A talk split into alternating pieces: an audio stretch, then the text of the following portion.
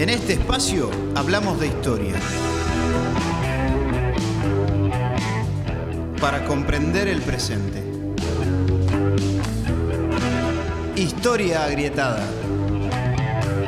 Con Daniel López y Eduardo Tula. Todos los jueves de 20 a 21 horas por FM 89.5. Radio Municipal General Rodríguez.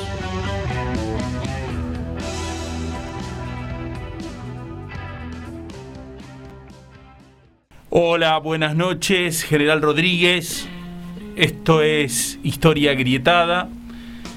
Mm, Me llamo Daniel López y hago este programa junto a Eduardo Tula y hoy él no está, no pudo venir, un contratiempo de última, pero tengo a mi lado a Mirta Olivares. ¿Cómo estás, Mirta? Muy bien. Es, eh, Mirta es una, en este momento es una escritora de Rodríguez y, y es una maestra que, que ya no está en actividad, pero ha sido durante muchos años maestra, ¿no es cierto? Eh, tal cual, sí. Eh, primero mm, estudié magisterio, eh, después trabajo social y terminé con la licenciatura. Mis dos primeros títulos en Trenquelauquen, mi ciudad natal, y la licenciatura no, la hice ya estando acá, Acá, en General acá. Rodríguez, sí. Bueno, eh, el operador de nuestro programa es eh, Jorge, quien opera siempre muy, muy amablemente y vamos a dar este comienzo, digamos, al programa. Este es un programa que, que trata técnicamente temas de historia, pero a veces nos damos el lujo de traer a alguna persona que por ahí puede leernos una, una poesía o que puede esco- narrarnos un cuento. Bueno, tu caso es más cercano a la poesía, digamos, ¿no es cierto? Eh, tal cual, sí, mira, eh, Daniel, yo comencé, eh, eh, digamos, expresándome a través de los poemas, Claro, Eh, a través de la poesía. a través de la poesía, sí. Sí, la, sí. eh, de la verdad que ahí eh, empecé a, a soltarme, yo siempre digo que fue un momento catártico porque todo comenzó eh, después que terminé todo el ejercicio de mi trabajo, o sea, cuando me inicié Sí, la sí. jubilación. Ahí, Ahí- ahí, digamos, digamos- ante el tiempo, ante el silencio, eh, empezaron a surgir los, los versos Ahí está. y arrancamos. Está bien. Eh, de todos modos, eh, sé, porque lo sé y me gustaría que lo digas, que has tenido participaciones en algunos concursos y has logrado también algunos premios. Eh, si querés contarme eso, es importante para que el que está del otro lado sepa que, que estamos hablando con una Mm. persona que ha tenido algún reconocimiento importante.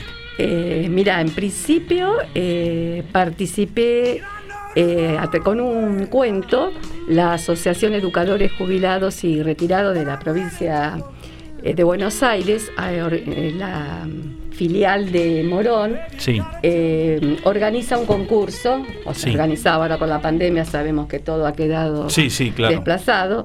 Y en ese momento eh, presenté eh, un cuento, Revelación, y bueno, ahí saqué mm, el primer premio. La verdad que... Primer premio. Sí, fue emocionante porque mm, yo eh, estaba dando los primeros pasos en cuentos.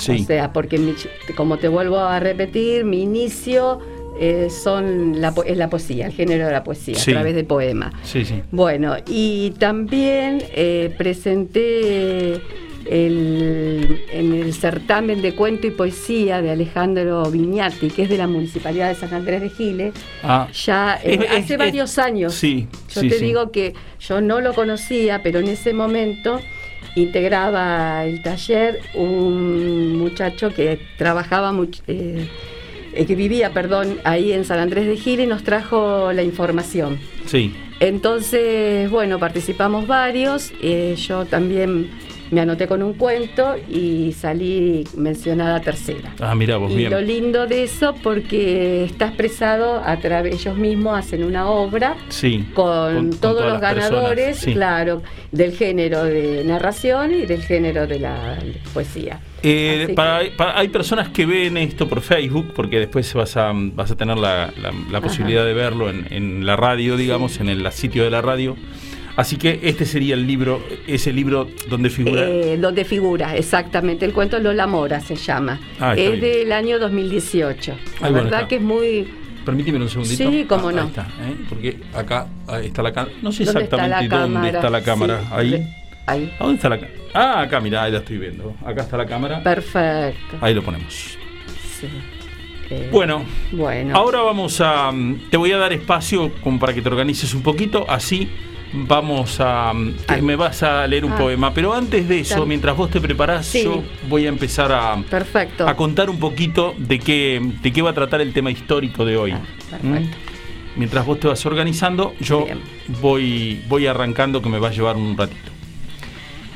Eh, Dios está en todas partes, pero atiende en Buenos Buenos Aires.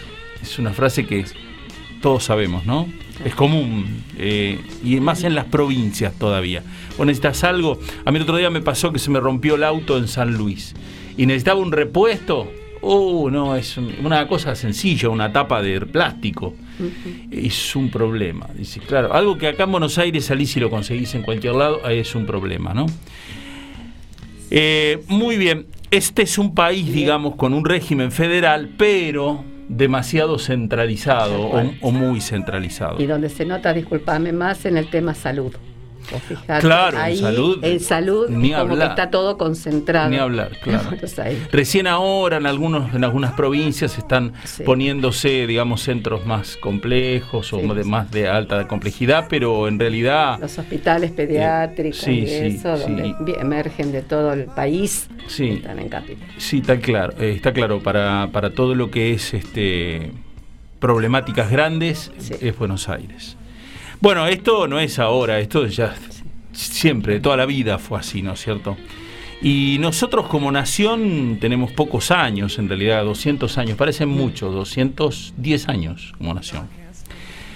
Según la Constitución argentina, el presidente de la nación es el jefe de Estado y es el jefe de gobierno también de, de la República Argentina. Y también es el comandante de las Fuerzas Armadas. Yo, sin hacer política, porque no, no se hace política, siempre me acuerdo el hecho histórico cuando Néstor Kirchner le hizo desbajar, en 2004 creo que fue, los cuadros, cuadros que- de, de Videla y creo que era de Vignone, eh, había en un acto que él había hecho en el En- ejército. En, el ejército. Este, ¿En la ESMA? no, no, no, creo que fue en la escuela del ejército. En la escuela del ejército que, que él había hecho un acto y después de hablar subió al primer piso y hizo bajar Mm. los cuadros. O sea que eso también fue un hecho histórico, al margen, digo, del partidismo, sin hablar de partidismo, porque durante muchos años este, lo- lo- los militares no se subordinaban al poder presidencial. Este, es, digamos, fue un hecho político muy importante. Eh, hubo muchos presidentes de facto también en este país. Eh, una expresión que se creó en mil, el presidente de facto, digamos, la idea del presidente de facto es una expresión que se crea en 1930, la crea la Corte Suprema para legitimar a los presidentes que tomaban el poder. Se, le dio ese nombre, presidente de facto, digamos, ¿no? A una persona que, simplemente tomaba el poder. Estoy con algún problema con el, con el, con la electrónica hoy, medio peleado con la electrónica. Eh, el mandato constitucional dura seis, ah, duraba seis años, hasta el año 1994, que ahí fue reformado. Eh, duraba seis años y no se podía reelegir. Necesitaba un mandato de por medio. Y entonces, en 1994 se hizo que pudiera ser reelecto un periodo más, se bajaron, se bajó un tercio, dos años, y se podía reelegir un periodo más, durante un periodo más. Eh, el- la Junta Militar no tuvo un presidente como tal, no, no existió el cargo de presidente como tal durante el ejercicio de la Junta que fue de 1976 a 1983. Ese cargo lo suprimieron y en realidad eh, lo que crearon fue una junta que era la que presidía el país. O sea, como una especie de triunvirato, se volvió a la idea del triunvirato durante ese periodo. Eh, de todos modos, en la Constitución, en el artículo 36, ah, se refiere a la usurpación de funciones y dice claramente que esos actos son insanablemente nulos. Se lo- está muy, muy claro. Bueno, el tema de hoy, o el tema que quiero hablar hoy en especial, eh, hubo 57 presidentes en total en, este, en este país desde que comenzó. Eh, y cada uno de esos presidentes tuvo una manera distinta, digamos, de gobernar. No una manera, todos tuvieron una manera distinta, pero digo, eh, un título distinto en, la forma de, de, gobernar. Por ejemplo, el primero, que fue Bernardino Rivadavia, fue presidente de las Provincias Unidas del Río de la Plata, en realidad, porque no existía la República Argentina como tal. Eso fue bastante después, en 1860. Eh, es un cargo que va a ser creado por ley el 8 de febrero del 26 y, va a gobernar solamente para la provincia de Buenos Aires. Eh, o sea, cuando se dice el primer presidente arriba de Avia, hay que entender entonces eso, ¿no es cierto? Que el primer presidente fue simplemente una persona que gobernaba para Buenos Aires, digamos, de alguna manera. El, primer presidente constitucional va a ser justo José de Urquiza, porque es que, eh, donde se va a redactar la constitución.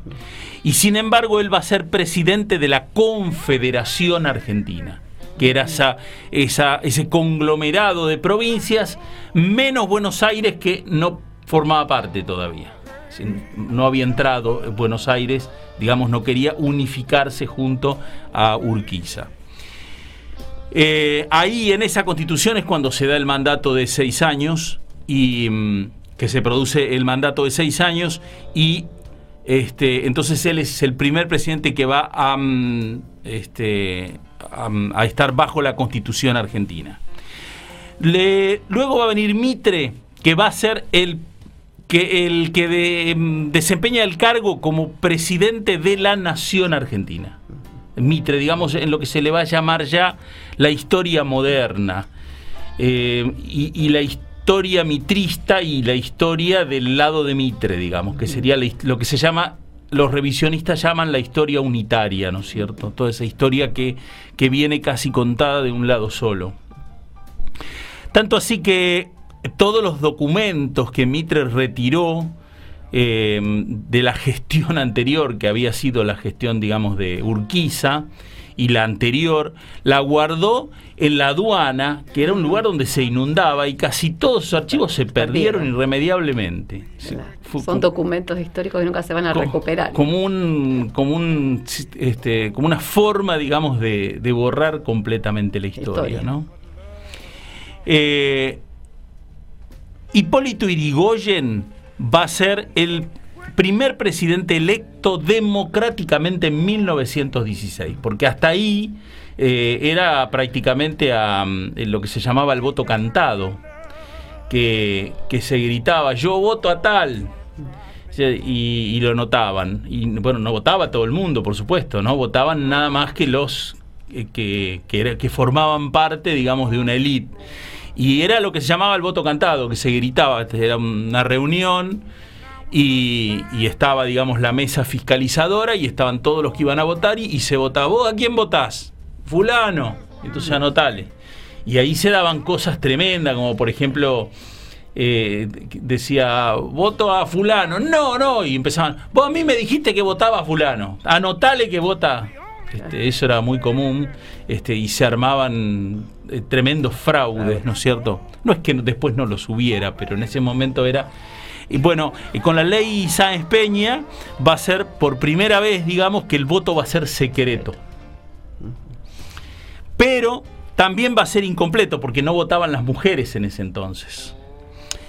Eh, recién fue Domingo Perón, Juan Domingo Perón, en el año 51, es decir, en su segunda presidencia, quien va a ser elegido presidente por el sufragio universal. Porque eh, durante la gestión anterior, que también fue de él, es un presidente que fue reelecto, eh, se va a dar el voto femenino que es una de las conquistas más importantes, y entonces el primer presidente, aunque parezca mentira, que va a ser el presidente con sufragio universal, por decirlo de algún modo, es eh, Perón en el año 51.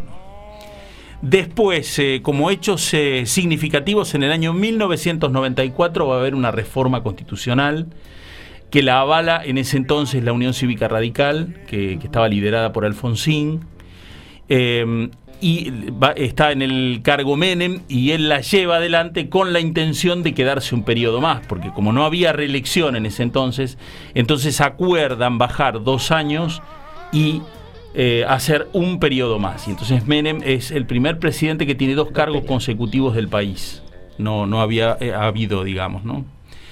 Y también es el primer presidente que va a ser elegido, Menem, por los ciudadanos de todo el territorio nacional organizado en 24 jurisdicciones. Es decir, son 23 provincias más la ciudad autónoma de Buenos, Aires. ¿eh? Las 24 jurisdicciones. Y Menem es el primero que tiene ese, esa característica. Nada, curiosidades, pequeñas curiosidades de los presidentes de la Argentina, ¿no? Hay algunos presidentes que duraron eh, menos que un pancho, por decirlo de algún modo. Un día, ¿no? Sí, claro. Enrique Martínez, eh, en la condición de vicepresidente, va a reemplazar a Hipólito Irigoyen cuando le dan el golpe de Estado, el 5 de septiembre del 30. Eh, y al día siguiente va, a, va, digamos, a declinar el cargo, un solo día. Después, eh, eh, Arturo Rawson toma el poder por la fuerza el 4 de junio de 1943, justo antes de Perón.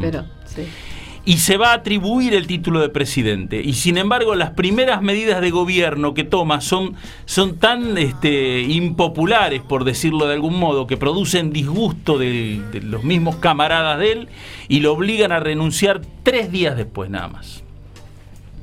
Ni siquiera llegó llegaron a tomarle juramento. Increíble. Increíble. Bueno, después eh, otro, José Domingo Molina, en el año 55, ya, es decir, en el momento que cae Perón, nunca va a ostentar el título de presidente de la nación y se limita a presidir una junta militar en la que Perón delega el mando antes de retirarse del país, que se, después se va a ir, primero se va a ir a, Asunción, después finalmente se va a ir a, España. Este, bueno, esta persona le delegan el cargo y tampoco, ni siquiera llega a ser presidente, pero ejerce como presidente durante esas horas. Y eh, después Ítalo Luder eh, es un político también peronista que va a ejercer en eh, la, condición de presidente provisional del Senado.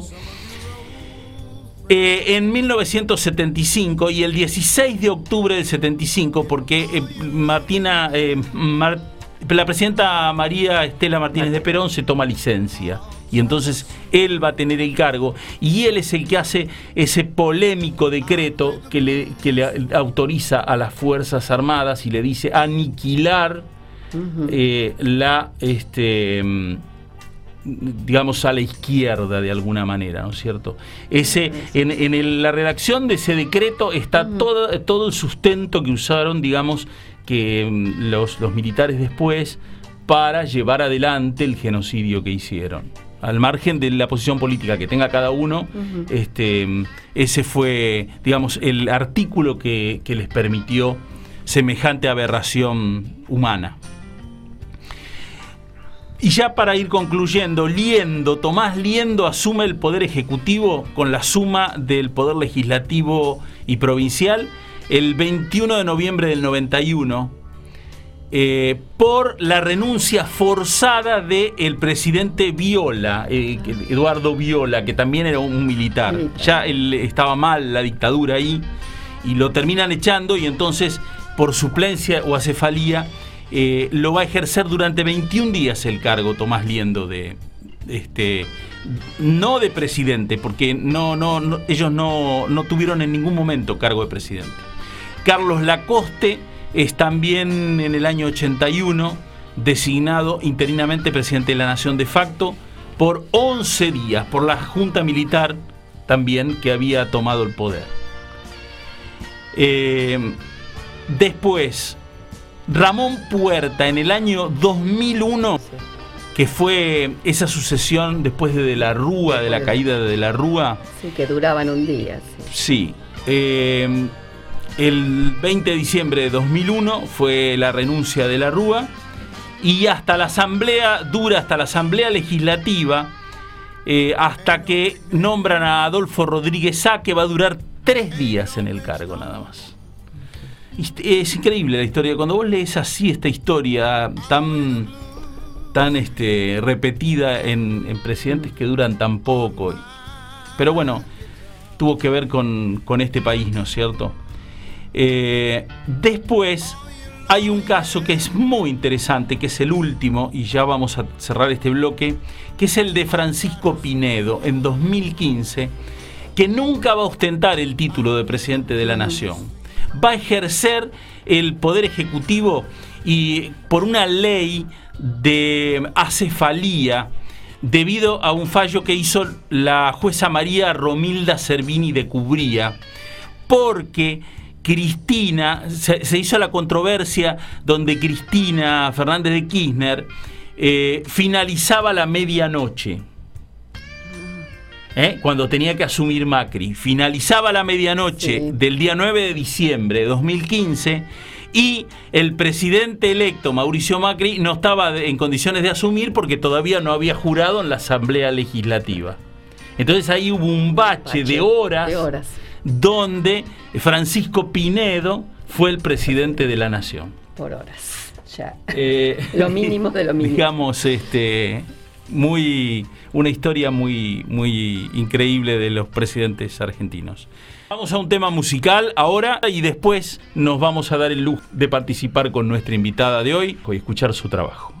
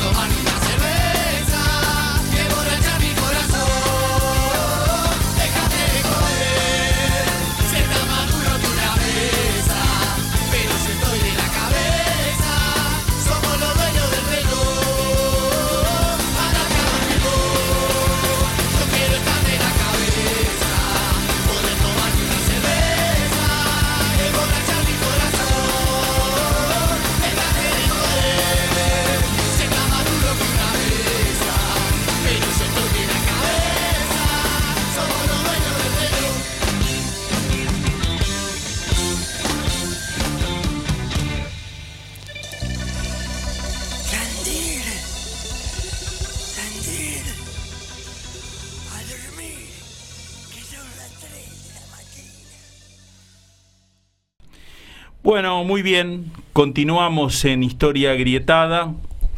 Eh, si nos quieren dejar algún mensaje, tenemos el 237-410-0895. Esto no está muy aceitado hoy porque quien maneja la comunicación es eh, Eduardo Tula y eh, yo no, no, digamos no, no hago esa parte de manejar la comunicación con el público así que por eso bueno disculpen si hay algún mensaje y no lo paso pero eh, no, no estoy atento al tema de los mensajes no tengo ese ejercicio bueno Mirta vamos a mm, contame vamos a hablar un poquito de, de tu obra ¿Querés leerme algo? ¿Querés, ¿Querés contarme ese libro que tenés? A ver, permíteme un segundito este libro. Acá lo muestro a la cámara. Ellos me eligieron a mí, dice Mirta Olivares. Acá está la cámara, ahí. Lo muestro. Bueno, contame. Bueno, este te decía que me había iniciado con los poemas. ¿De qué año es ese libro? De 2018. 2018. Sí, estuve trabajando varios años, Sí. cerca de tres años. Sí. Eh, hay 68 poemas. Ah, muchísimos. Sí, sí, hay algunos más cortos, de todo, de todo calibre, digamos. Sí. Eh, esto fue una recopilación justamente que hice. eh, estaba en ese momento y hasta actualmente eh, estoy participando del taller eh, junto con Hernán D'Ambrosio. En ese momento lo estábamos haciendo en APRO, Sí. cuando yo trabajé la parte de, de la confección de este, Ah, ahí. sí, ahí, Ahí. la confección de, de este libro. Sí. Eh, bueno, eh, está dividido en tres grandes etapas. Ahí está. O sea, porque mm, hay como un cierto hilo conductor.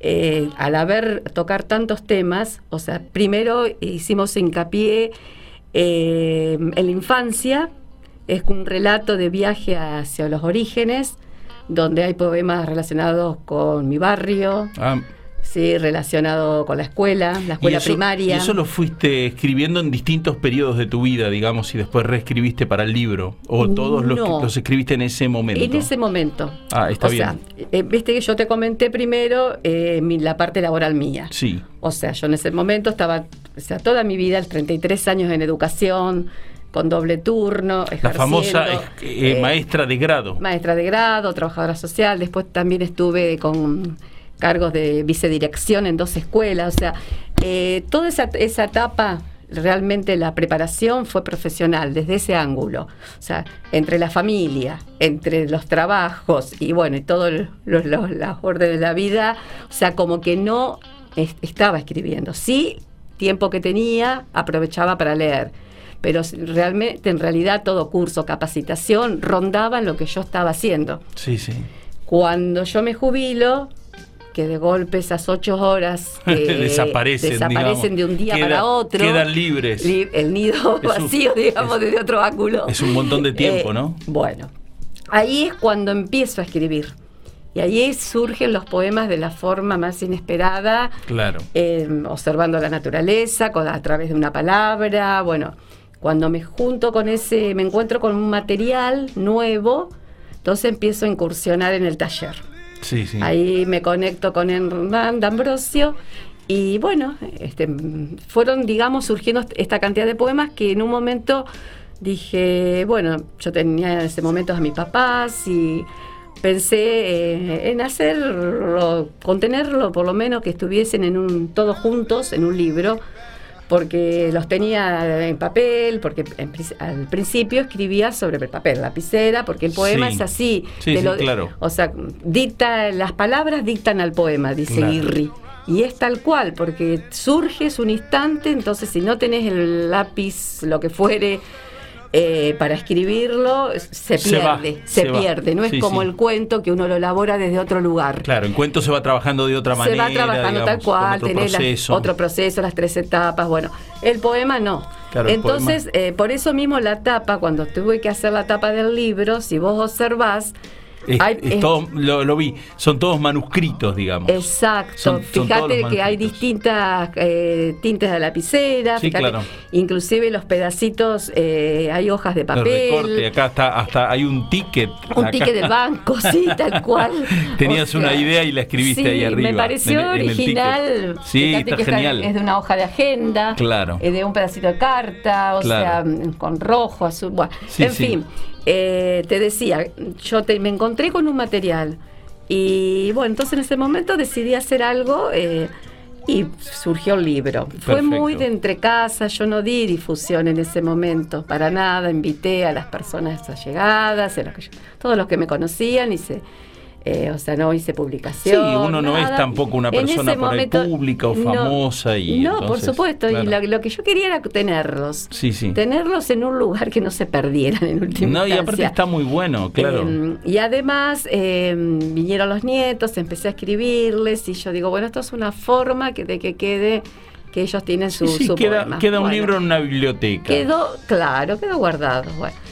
Eh, después, bueno, seguí con el taller y bueno, y uno le empieza a tomar más, más amor a esto. Realmente ahora estoy como apasionada con la escritura, ya Sí, claro, está, eh, ya más está encaminada. más consolidada, digamos. Sí, bueno, tuve, como comentaba en el bloque anterior, la oportunidad de participar en estos concursos, que fue, la verdad, un placer eh, haber participado y haber, que, me, que me hayan reconocido. También en Tayel Ediciones, porque mm, esta es la editorial.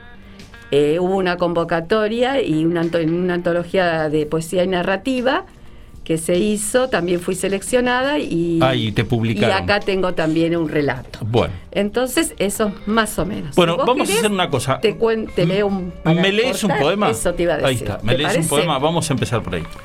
Bueno, eh, mira, voy a empezar justo con uno eh, que un poco es el resumen de esta nueva vida que comienza a partir de que dejo de trabajar en educación. ¿eh? Sí, sí. y se llama Despertando. Estoy perteneciendo a otro mundo, el mundo de las palabras mágicas, de olvidos e imperfecciones. Estoy despertando a la vida, aquella que grita, que sacude, que brota del núcleo de la tierra. Me hice amiga de los árboles, veo sus troncos añejos y pienso cuántas tempestades atravesaron. Su rugosa corteza es como mi cuerpo que cubre esa savia que me mantiene. Me hice amiga del tiempo, al cual respeto y vivo intensamente. Me hice amiga de los pájaros que sacuden su polvo y sus pesares y baten sus alas como yo mis pensamientos. Ah, pero qué hermoso. Qué hermoso. Claro, es, es lo que vos decís, ¿no es cierto? Es un instante que pensás en una imagen, te viene una imagen y desarrollás, digamos, todo un hecho poético con esa imagen. Con esa imagen, sí, mira. eh, tengo ¿Cómo.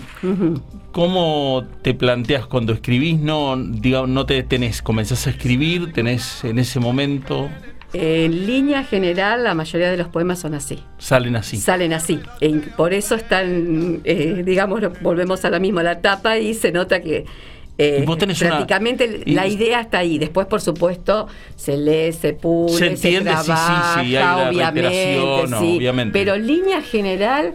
Sí, sí. eh, la sí, columna así, la vertebral, columna- digamos, nace así. nace en- en así un y es muy eh, si tenés esa inspiración de ese momento es como que es muy raro que se toque tanto Ese, yo te digo, Eh, mira, yo escribo hace muchos años, ¿no? Sí. Y escribo cuentos, bueno, vos lo sabés, Sí. incluso he publicado y bueno. Y sin embargo yo no puedo escribir poemas. No sé por qué no, no puedo, no puedo. Es muy difícil. Sí, por ejemplo, tengo una idea, como vos decís, eh, tengo incluso un relato donde digo eso, que uno tiene que anotar, sí sí sí porque lo que no anota eh, se va. las memorias sí Eh, me pasa, por una ejemplo, mala pasada, sí. de, de alguna idea que me surge a las 3 de la mañana, ponerle que, Mm. que me despierto a tomar agua o ir al baño y, me surge una idea y entonces la tengo que anotar en un papel. La anoto en un papel en mi escritorio y la dejo. Y Perfecto. después al otro día eh, por ahí trabajo sobre esa idea. Pero es como vos dijiste hoy. eh, si es una idea, por ejemplo, para un cuento, para un relato, eh, uno después la trabaja, va apareciendo, va conectando, va, va poniendo en contexto. no es lo mismo que una poesía. para, mí es muy difícil escribir Porque inclusive El, el cuento o el relato lo, por lo vas girando, empezás con una idea y a medida que vas escribiendo, viste que gira y toma otra vertiente. Claro. En cambio, en la poesía no, la verdad que no. Yo esto de despertarme, como vos decías, madrugada, o momento y levantarme, por eso están escritos cualquier lado a veces, porque era un segundo, tiene, y tiene que ser en ese momento. He perdido muchos poemas por no hacerlo. Eh, claro, eh, eh, dejas pasar ese momento y automáticamente se, pierde, se, fue. Vamos a pedirle a nuestro operador si podemos poner un, este, bloque musical y luego continuamos con Mirta Olivares. He visto que alguien mandó a la página de Facebook un mensaje, no sé si lo pusieron en mi eh, durante mi programa. Eh, es un mensaje que tiene que ver eh, una descarga emocional, digamos, hacia los el gobierno kirchnerista que lo pueden leer. Si me lo está diciendo eh, Alfredo Maraza, se llama esta persona, respeto lo que dice, de todos modos eh, no me siento identificado porque yo en principio no formo parte del gobierno, simplemente vengo a hacer un programa de radio, eh, no tengo ningún tipo de, de sueldo, lo hago por propia vocación y porque me gusta y trato en mi espacio de no, me cuido mucho de no tocar política de un lado ni de otro. Y sin embargo, bueno, es un problema, un programa que tiene que ver con la historia y la historia tiene que ver con política. Eh, respeto su opinión personal, pero digamos, no me siento parte de este mensaje que él pone porque es una, opinión personal y por otro lado vuelvo a repetir porque yo no formo parte del gobierno y mi pensamiento político este si bien eh, he dicho que más de una vez que yo tengo un pensamiento peronista, digamos, este, no, no tengo por qué negarlo, porque yo vengo de esa extracción. En ningún momento hago un programa que tiene que ver con una mirada peronista. Hago un programa de historia que trata de respetar todas las miradas. Hay algunas que lamentablemente no se pueden defender, como es el caso de la dictadura. Bueno, nos vamos a un cortecito musical y después cuando volvemos continuamos con nuestra invitada de lujo, Mirta Olivares.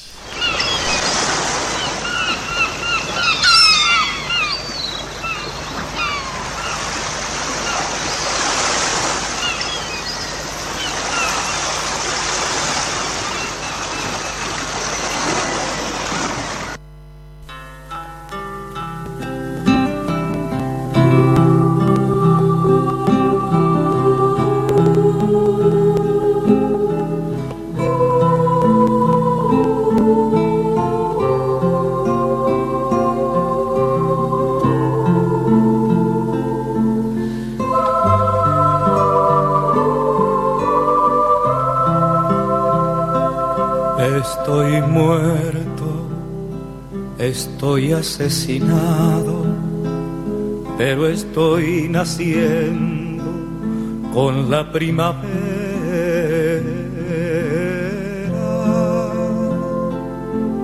Porque ha salido el sol. Aquí tengo una hoja, una oreja, un susurro, un pensamiento voy a vivir otra vez porque ha salido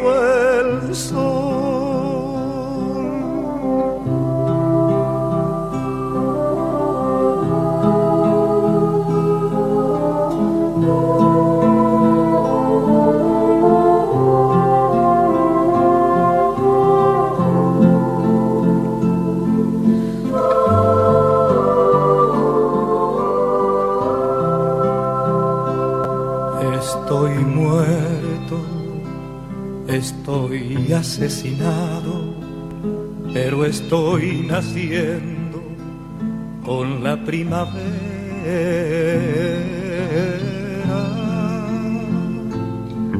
Porque ha salido el sol.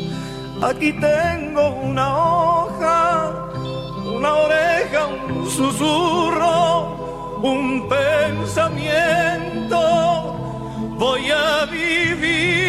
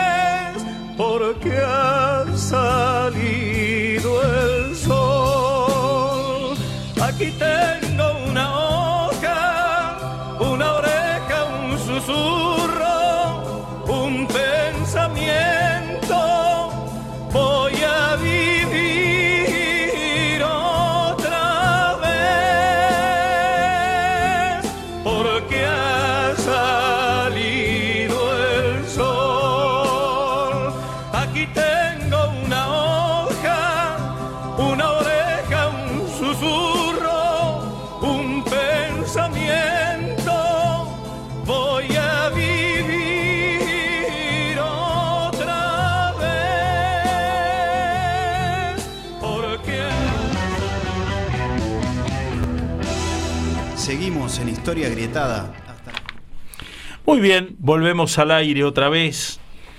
Eh, le mando un saludo a Tula, que recién me mandó un mensajito agradeciéndome que hoy no pudo venir. Sin embargo, la selección musical, tengo que decir que sí la hizo él, se la pasó a nuestro operador, le habrá mandado un mensajito, este, así que la, la responsabilidad musical es de, es de Eduardo. Bueno, había- eh, cuando llegué, venías de la comisaría. ¿Qué fu- No, simplemente a ver si por esas casualidades había alguien lle- llevado mm, la documentación que perdió mi hijo. Tu hijo Mi- pierde los documentos. Los documentos, tarjetas, lo que sabemos que hay Uy. en la billetera. ¿Lo perdió o supone que se lo robaron? No, no, no, extravío. Ah, el- Sí, sí, sí. se, se le perdió. Se le perdió. ¿Y en qué lugar se le perdió? No, es que No no, sabe. sabe. porque, viste, con tanta actividad no Sí. sabe. Bueno, entonces por esa casualidad Bueno, digo, a a ver. ver si. Bueno, yo doy el número de. eh, sí, doy el número de teléfono, nombre de Sebastián Casán. Sebastián Casán. Casán con él. Casán con N. Sí. Sí. y paso el número de teléfono o Sí. simplemente si alguien lo encuentra que lo traigan acá a la Que radio se, municipal. que se comu- comuniquen a la radio y, y Jorge, eh, si lo recibe, Sí, que- me puede mandar un mensajito a mí o a Perfecto. Eduardo Perfecto. diciéndole que el documento de Jorge Casán de Sebastián. Eh, Perdón, Sebastián Sebastián Casán, Casán. eh, está en la radio y que lo vengas a buscar. Perfecto. ¿Eh? El número por las dudas 011 59 28 41 28. 28. Bueno, Bueno, está bien. Eh, queda y eh, después el programa incluso lo ponemos en Spotify, así que se replica. Mm, Muchas Mm, gracias, bueno, realmente. Si alguien lo, lo encuentra. este, Tenemos esa, ojalá. Por lo menos el documento, ¿no? Sí, tal cual. Bueno, ¿me querés leer un poema? Eh, Eh, primero quería, me quería decir algo sobre al respecto al libro, ¿no? Eh, bueno, te- eh, habíamos hablado, estaba en tres partes. Sí. Hay otra parte que está más dirigida a la parte laboral mía. Sí. Te voy a leer justamente un, un poema de allí.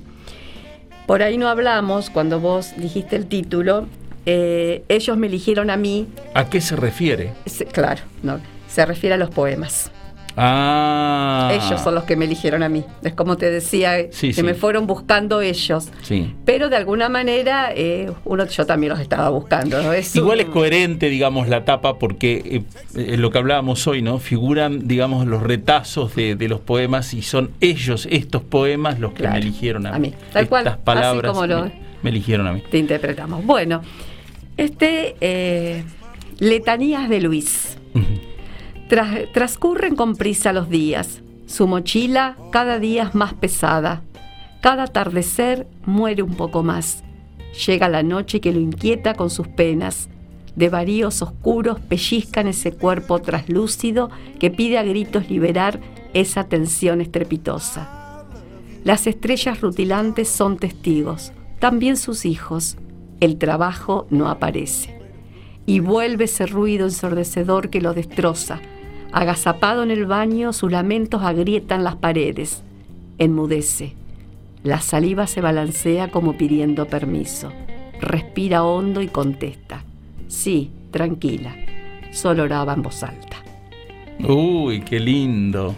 Qué, Este, qué fuerte. mm, Tal cual. Solo oraba en voz Voz alta. alta. A veces uno hace oraciones en voz alta, ¿no? Eh, sí, y a veces el baño No, es eh, sí. un poco sí, es el momento, momento de intimidad. donde uno está solo, donde uno puede Sí, expresar eh, las emociones que a veces en la casa Uno las reprime por las un montón reprime. de razones, ¿no? Por, para que no lo vean o este, cosas que nos pasan a diario, digamos, a veces. Eh, ¿Querés leerme otro poema? Perfecto. Eh, a leer este que hace mucho que estoy leyendo poemas que habitualmente no leo, Ajá. que no he leído en otra En- en otras me parece, situaciones. me parece muy bien. cambiando un poco. Eh, y percepciones. te- Percepciones. después te digo por qué lo elegí. Sí. Eh, caminando acompañada en una mañana fresca, una palabra sonó fuerte a mis oídos. Bruja, gritó exultante. Me paralicé y solo la miré. Graciela. Una parte de mi vida sonó fuerte a mi vocación. Graciela. Aquella mujer irreconocible, un poco loca, un poco cuerda, trajo de repente aquellos momentos electrizantes. Estás disfrutando de la vida, me dijo. Graciela, elogio tu gran capacidad de síntesis. Con un solo instante develás la existencia de mi existir.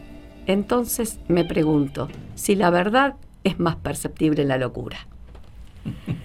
Esto surgió ¿Cómo? porque, tal cual dice, iba acompañada en una mañana fresca caminando hacia el- por el polideportivo Sí. y me crucé con esta señora que yo trabajé muchísimo, ya estaba muy mal en su momento, porque yo estaba trabajando con, para mejorar su calidad de vida y la de sus hijos en ese Sí. momento, mucho, muchos años.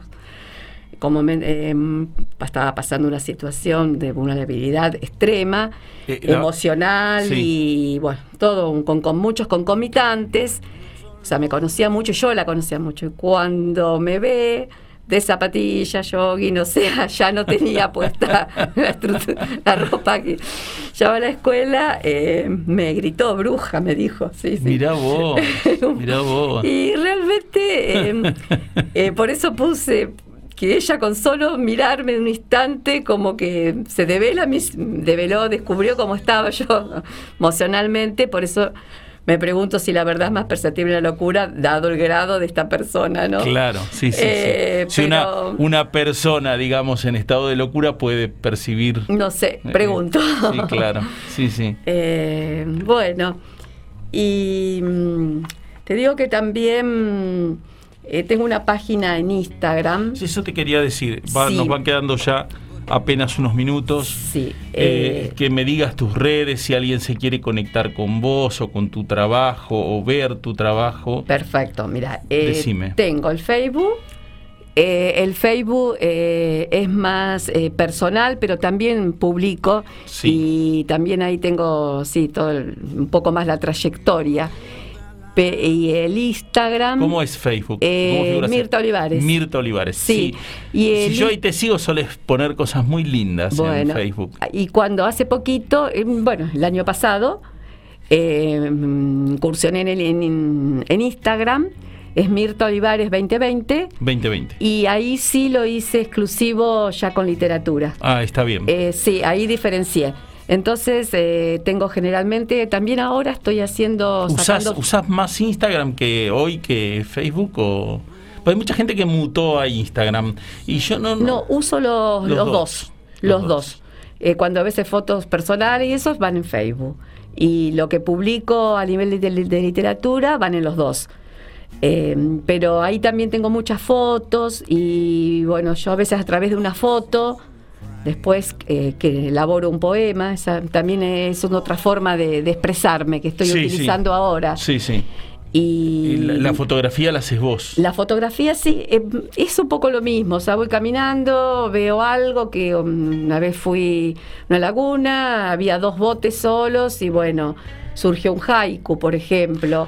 Eh, en fin. ¿Querés, eh, querés- en principio, decime el haiku. Eh, eh, ¿Qué es un haiku para el que escucha? Es- el haiku es una composición poética de origen japonés, donde tiene tres versos no rimados. Un primer verso con cinco sílabas, el segundo verso con siete sílabas y el tercero con cinco sílabas. Ahí está. No, no nos va a quedar prácticamente tiempo, pero leeme uno, Uno. Y, y nos vamos.